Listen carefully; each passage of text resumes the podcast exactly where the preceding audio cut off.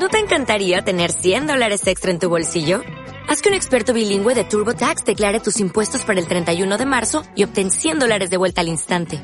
Porque no importa cuáles hayan sido tus logros del año pasado, TurboTax hace que cuenten. Obtén 100 dólares de vuelta y tus impuestos con 100% de precisión. Solo con Intuit TurboTax. Debes declarar para el 31 de marzo. Crédito solo aplicable al costo de la presentación federal con TurboTax Full Service. Oferta sujeta a cambios o cancelación en cualquier momento. 8.43 minutos de la mañana, estamos de vuelta. Aquí en No hay Derecho.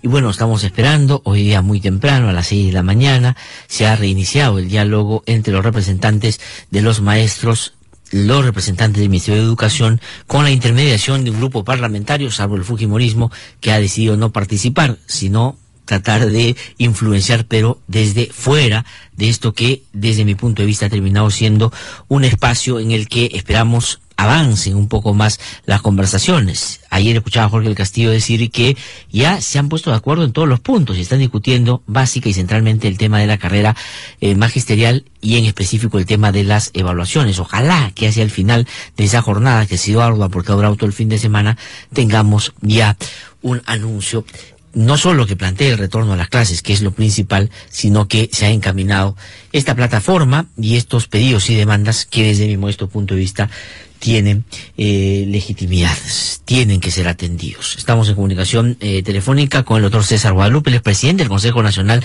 de Educación, para eh, recoger su opinión y su reflexión sobre en el momento en el que estamos y qué cosa es lo que podríamos considerar como escenarios posibles en adelante. Doctor Guadalupe, es un gusto saludarlo, muy buenos días. Para mí el gusto, buenos días. Muchas gracias por atendernos. Bueno, a la luz de lo que ha sucedido, sobre todo desde el fin de semana, que ha sido estas conversaciones, que usted, primero, en términos más eh, metodológicos o de estrategia, está debidamente ya canalizado el diálogo, ya se han de alguna manera disipado todos aquellos hechos que podían haber distorsionado esta como la posibilidad para resolver el problema?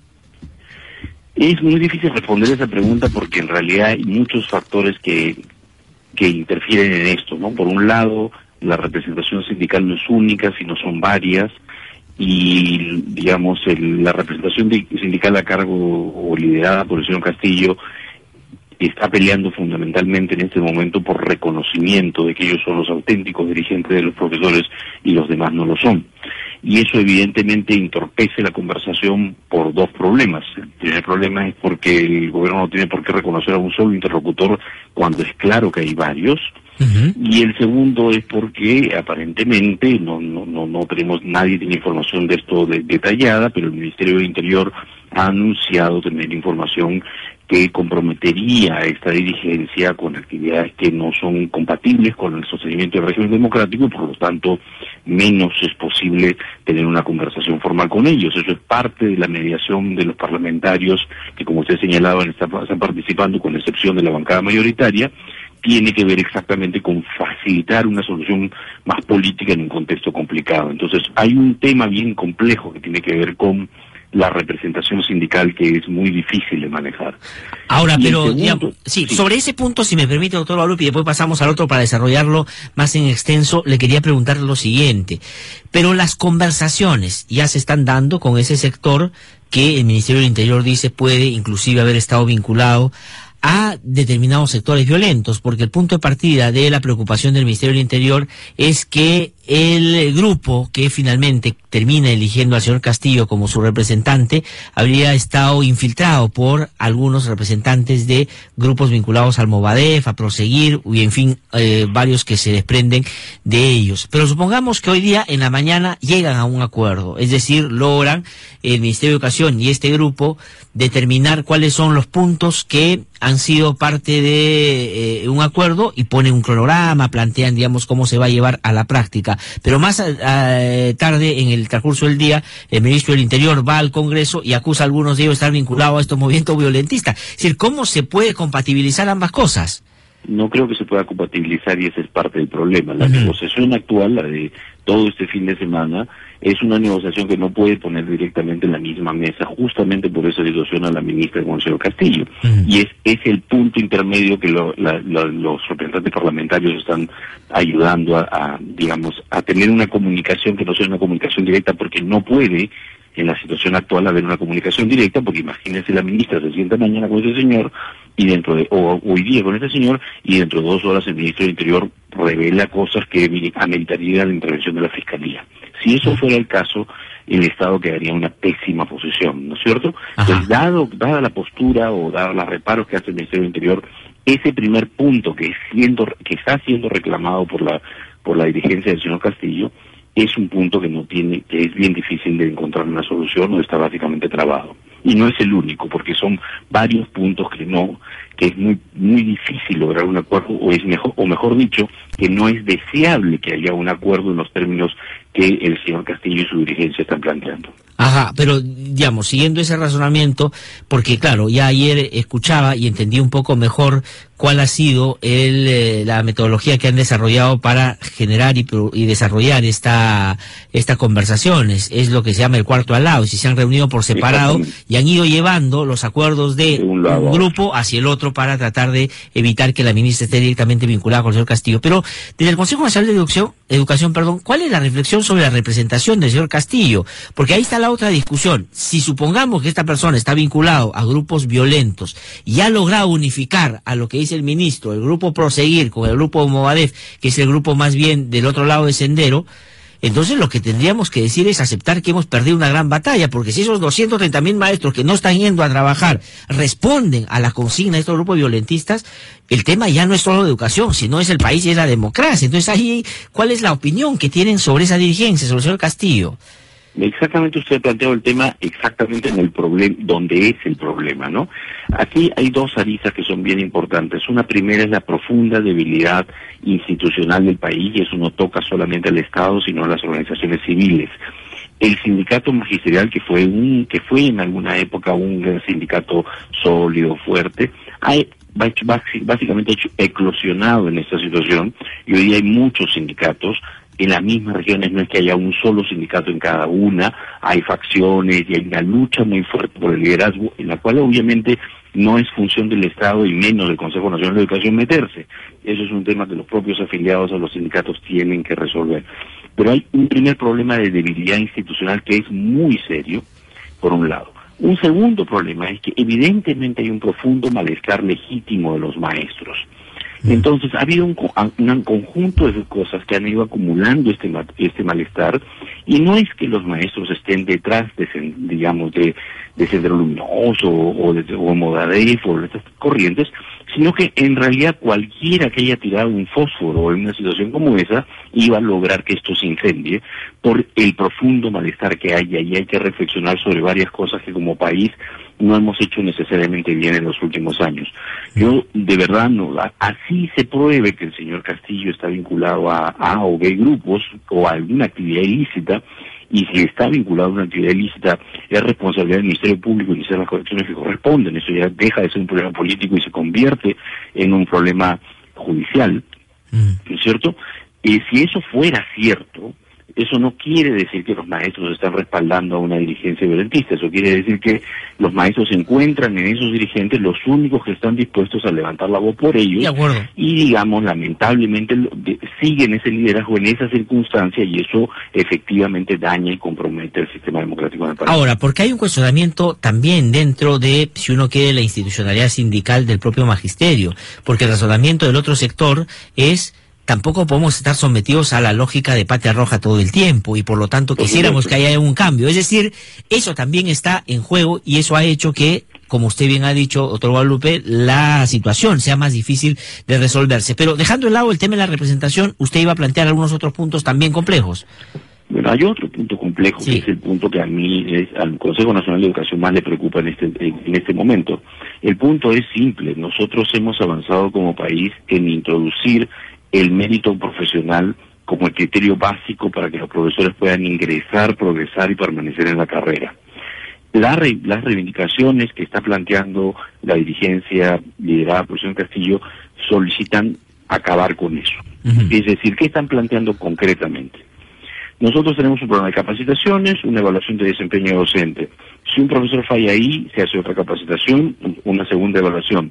Si el profesor falla ahí, se hace otra capacitación, una tercera evaluación. Es decir, después de cinco años de formación de universidad o instituto, varios programas de capacitación y tres procesos de evaluaciones a lo largo de tres años, el profesor demuestra que no puede hacer su trabajo. En esas circunstancias la ley actual dice el profesor debe dejar el servicio.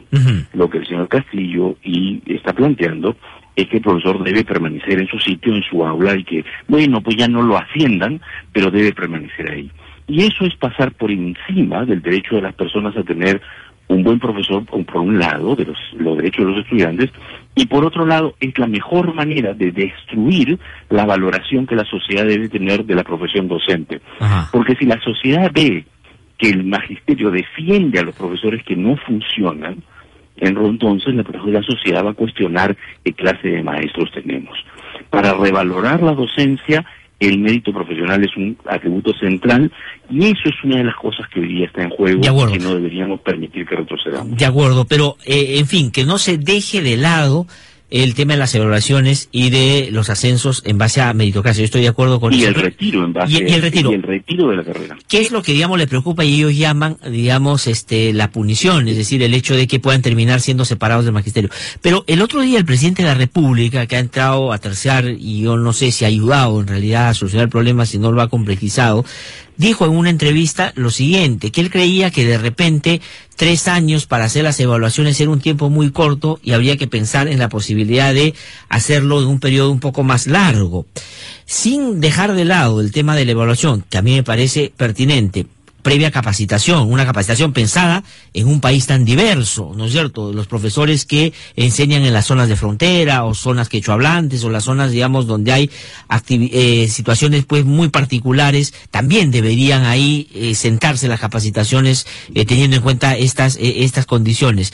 Pero sin dejar de lado esa evaluación, ¿se podría pensar, le pregunto a usted como presidente del Consejo Nacional de Educación, en la posibilidad de, por ejemplo, ampliar los tiempos? ¿Cuál sería la salida para no perder soga y cabra, por decirlo en términos más coloquiales? Bueno, también se podría pensar en la posibilidad de reducir los términos, porque los tiempos, ah. porque lo que usted me está diciendo y lo que lo que está en juego acá son los estudiantes. Mientras no se tome la decisión de la separación de un profesor que no funciona, quien está pagando la cuenta son sus estudiantes. Si a las personas le parece bien que los estudiantes paguen la cuenta tres años o cinco años o diez años, creo que estamos en problemas como país. La verdad, los estudiantes no deberían pagar la cuenta ni un solo día. Pero bueno, lo que tenemos hoy en la ley dice que los estudiantes pagarán la cuenta durante tres años. Ah, personalmente, me parece bastante generoso con los docentes y bastante desprotector del derecho de las personas tres años.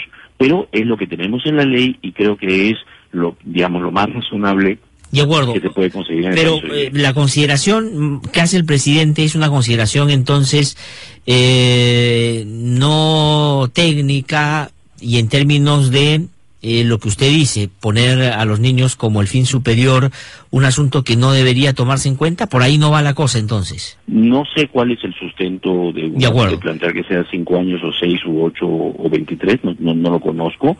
Lo que sé es que mientras que una situación como esta se extienda, quienes pagan y pagan la factura son los estudiantes. claro, porque el otro tema, y me dicen acá en las redes sociales, permítame trasladar, no todos, pero algunas de las preocupaciones. Por ejemplo, en el caso de los jueces fiscales es cada siete años, los procesos de ratificación, donde, digamos, salen o se quedan en la magistratura.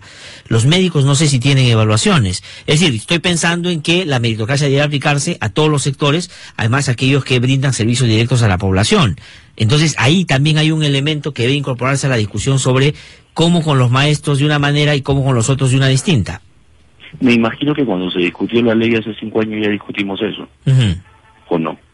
Eh, yo me imagino, la ley la aprobamos hace más de cinco Yo me imagino que sí, pero hay una huelga ahora y se está planteando el debate nuevamente y uno no puede decir ya lo aprobamos hace La huelga existe ahora y el debate se plantea ahora porque las evaluaciones de desempeño recién están empezando ahora. Esa es la razón. De acuerdo. Y esas evaluaciones, más o menos en el cálculo que ustedes hacen, ¿qué puede significar en términos de despidos de aquí a un tiempo? Es decir, ¿qué tan mal están los profesores que tienen tanto miedo? Eh, no sé por qué tienen tanto temor, no sé por qué los dirigentes sindicales dicen que esto supone que son despidos masivos, supongo que ellos tendrán evidencia que dice que masivamente los profesores no van a poder, no lo sé, no soy yo, no tengo evidencia, nosotros no tenemos evidencia de si esto es masivo o no. Eh, lo que sabemos es lo siguiente, este año se va a evaluar a 6.000 profesores de educación inicial. Si alguna fracción de ellos tiene problemas, se le evaluará el segundo año, siguiente año y luego el siguiente. O sea, esa es la primera evaluación. Años Es la primera la que primera, va a hasta ahora no ha habido eh, porque Hasta ahora no ha habido ninguna evaluación de desempeño. De acuerdo, por lo tanto no hay ningún despido. Y tendría para haber despidos tres evaluaciones en tres años. Tendría que pasar todavía tres años para poder ver los primeros. Ya, de acuerdo. Exactamente. De acuerdo, ese es un tema. Y solamente con los 6.000 que empiezan este año, el próximo año será un grupo mayor. Es decir, de esos 6.000 profesores de educación inicial que este, este año van a ser evaluados, si hubiese alguno que no funciona en tres años, recién ese uno sería saliendo, estaría saliendo del servicio en el 2021. Sí. Ahora, una última pregunta, agradeciéndole, eh, doctor Guadalupe, por su gentileza. El eh, Keiko Fujimori habló el otro día, ah, dio un mensaje a la Nación, eh, sin embargo, sus congresistas no están en este proceso de facilitación, por decirlo de alguna manera, eh, como bisagra o enlace entre el ministerio y los sectores que están eh, protestando. Pero sí dijo algo que parte de lo que ella dice es su preocupación, y es que estamos pensando darles facultades legislativas al gobierno para que legisle esta materia, porque este no es solo un tema remunerativo. Imagino que lo que están diciendo es facultades para que deroguen la ley magisterial. ¿El Fujimorismo cuál es su posición frente a eso? No lo han hecho pública. ¿Pero le preocupa eso? A mí sí, por supuesto, no me preocupa del Fujimorismo, me preocupa de cualquiera que plantee una cosa por el estilo. Ya hay un proyecto de ley presentado por congresistas del Frente Amplio en esa dirección. Ajá. Sí, pues ahí también el Frente Amplio, como hay dos grupos, están pugnando por quién se, eh, digamos, eh, más radical que el otro, se vincula más a estos profesores. Pero mi pregunta es cuando... Los, profesores votan, los estudiantes no. Ese es el problema. Es verdad, es verdad. Y sobre esto, que ya, tengo que terminar, pero mi pregunta es, pero cuando Keiko Fujimori desliza el hecho de que hay... Eh, cambios legislativos que hacer y si vamos a otorgar facultades, ¿a qué se puede estar refiriendo? ¿Hay algo que se deba cambiar en la ley? Eh, hay muchas cosas que se podrían cambiar. No, pero que están en discusión en la huelga, que están en discusión en la huelga. Lo que único que está en discusión en la huelga es el tema de la evaluación y eso es precisamente lo que ha insinuado el congresista del Castillo el día de ayer, que lo que hay es aquí un acuerdo político, no sabemos si eso es cierto, pero es lo que ha insinuado el congresista del Castillo, y supongo que alguna razón, algunos elementos de juicio debe tener para decirlo, que iría en esa dirección. Sí, pues. Espero que lo desmientan pronto. Esperemos que lo desmientan pronto, efectivamente, esperemos. Eh, eh, doctor Guadalupe, muchísimas gracias por habernos atendido. Vamos a tener la oportunidad seguramente de seguir conversando más adelante. Al contrario, muchísimas gracias a ustedes. Que le vaya muy bien. Nueve en punto de la mañana. Tengo que ir a una pausa. De eso un instante estamos aquí en Nueve Derecho. ¿No te encantaría tener 100 dólares extra en tu bolsillo? Haz que un experto bilingüe de TurboTax declare tus impuestos para el 31 de marzo y obtén 100 dólares de vuelta al instante. Porque no importa cuáles hayan sido tus logros del año pasado, TurboTax hace que cuenten. Obtén 100 dólares de vuelta y tus impuestos con 100% de precisión. Solo con Intuit TurboTax. Debes declarar para el 31 de marzo. Crédito solo aplicable al costo de la presentación federal con TurboTax Full Service. Oferta sujeta a cambios o cancelación en cualquier momento.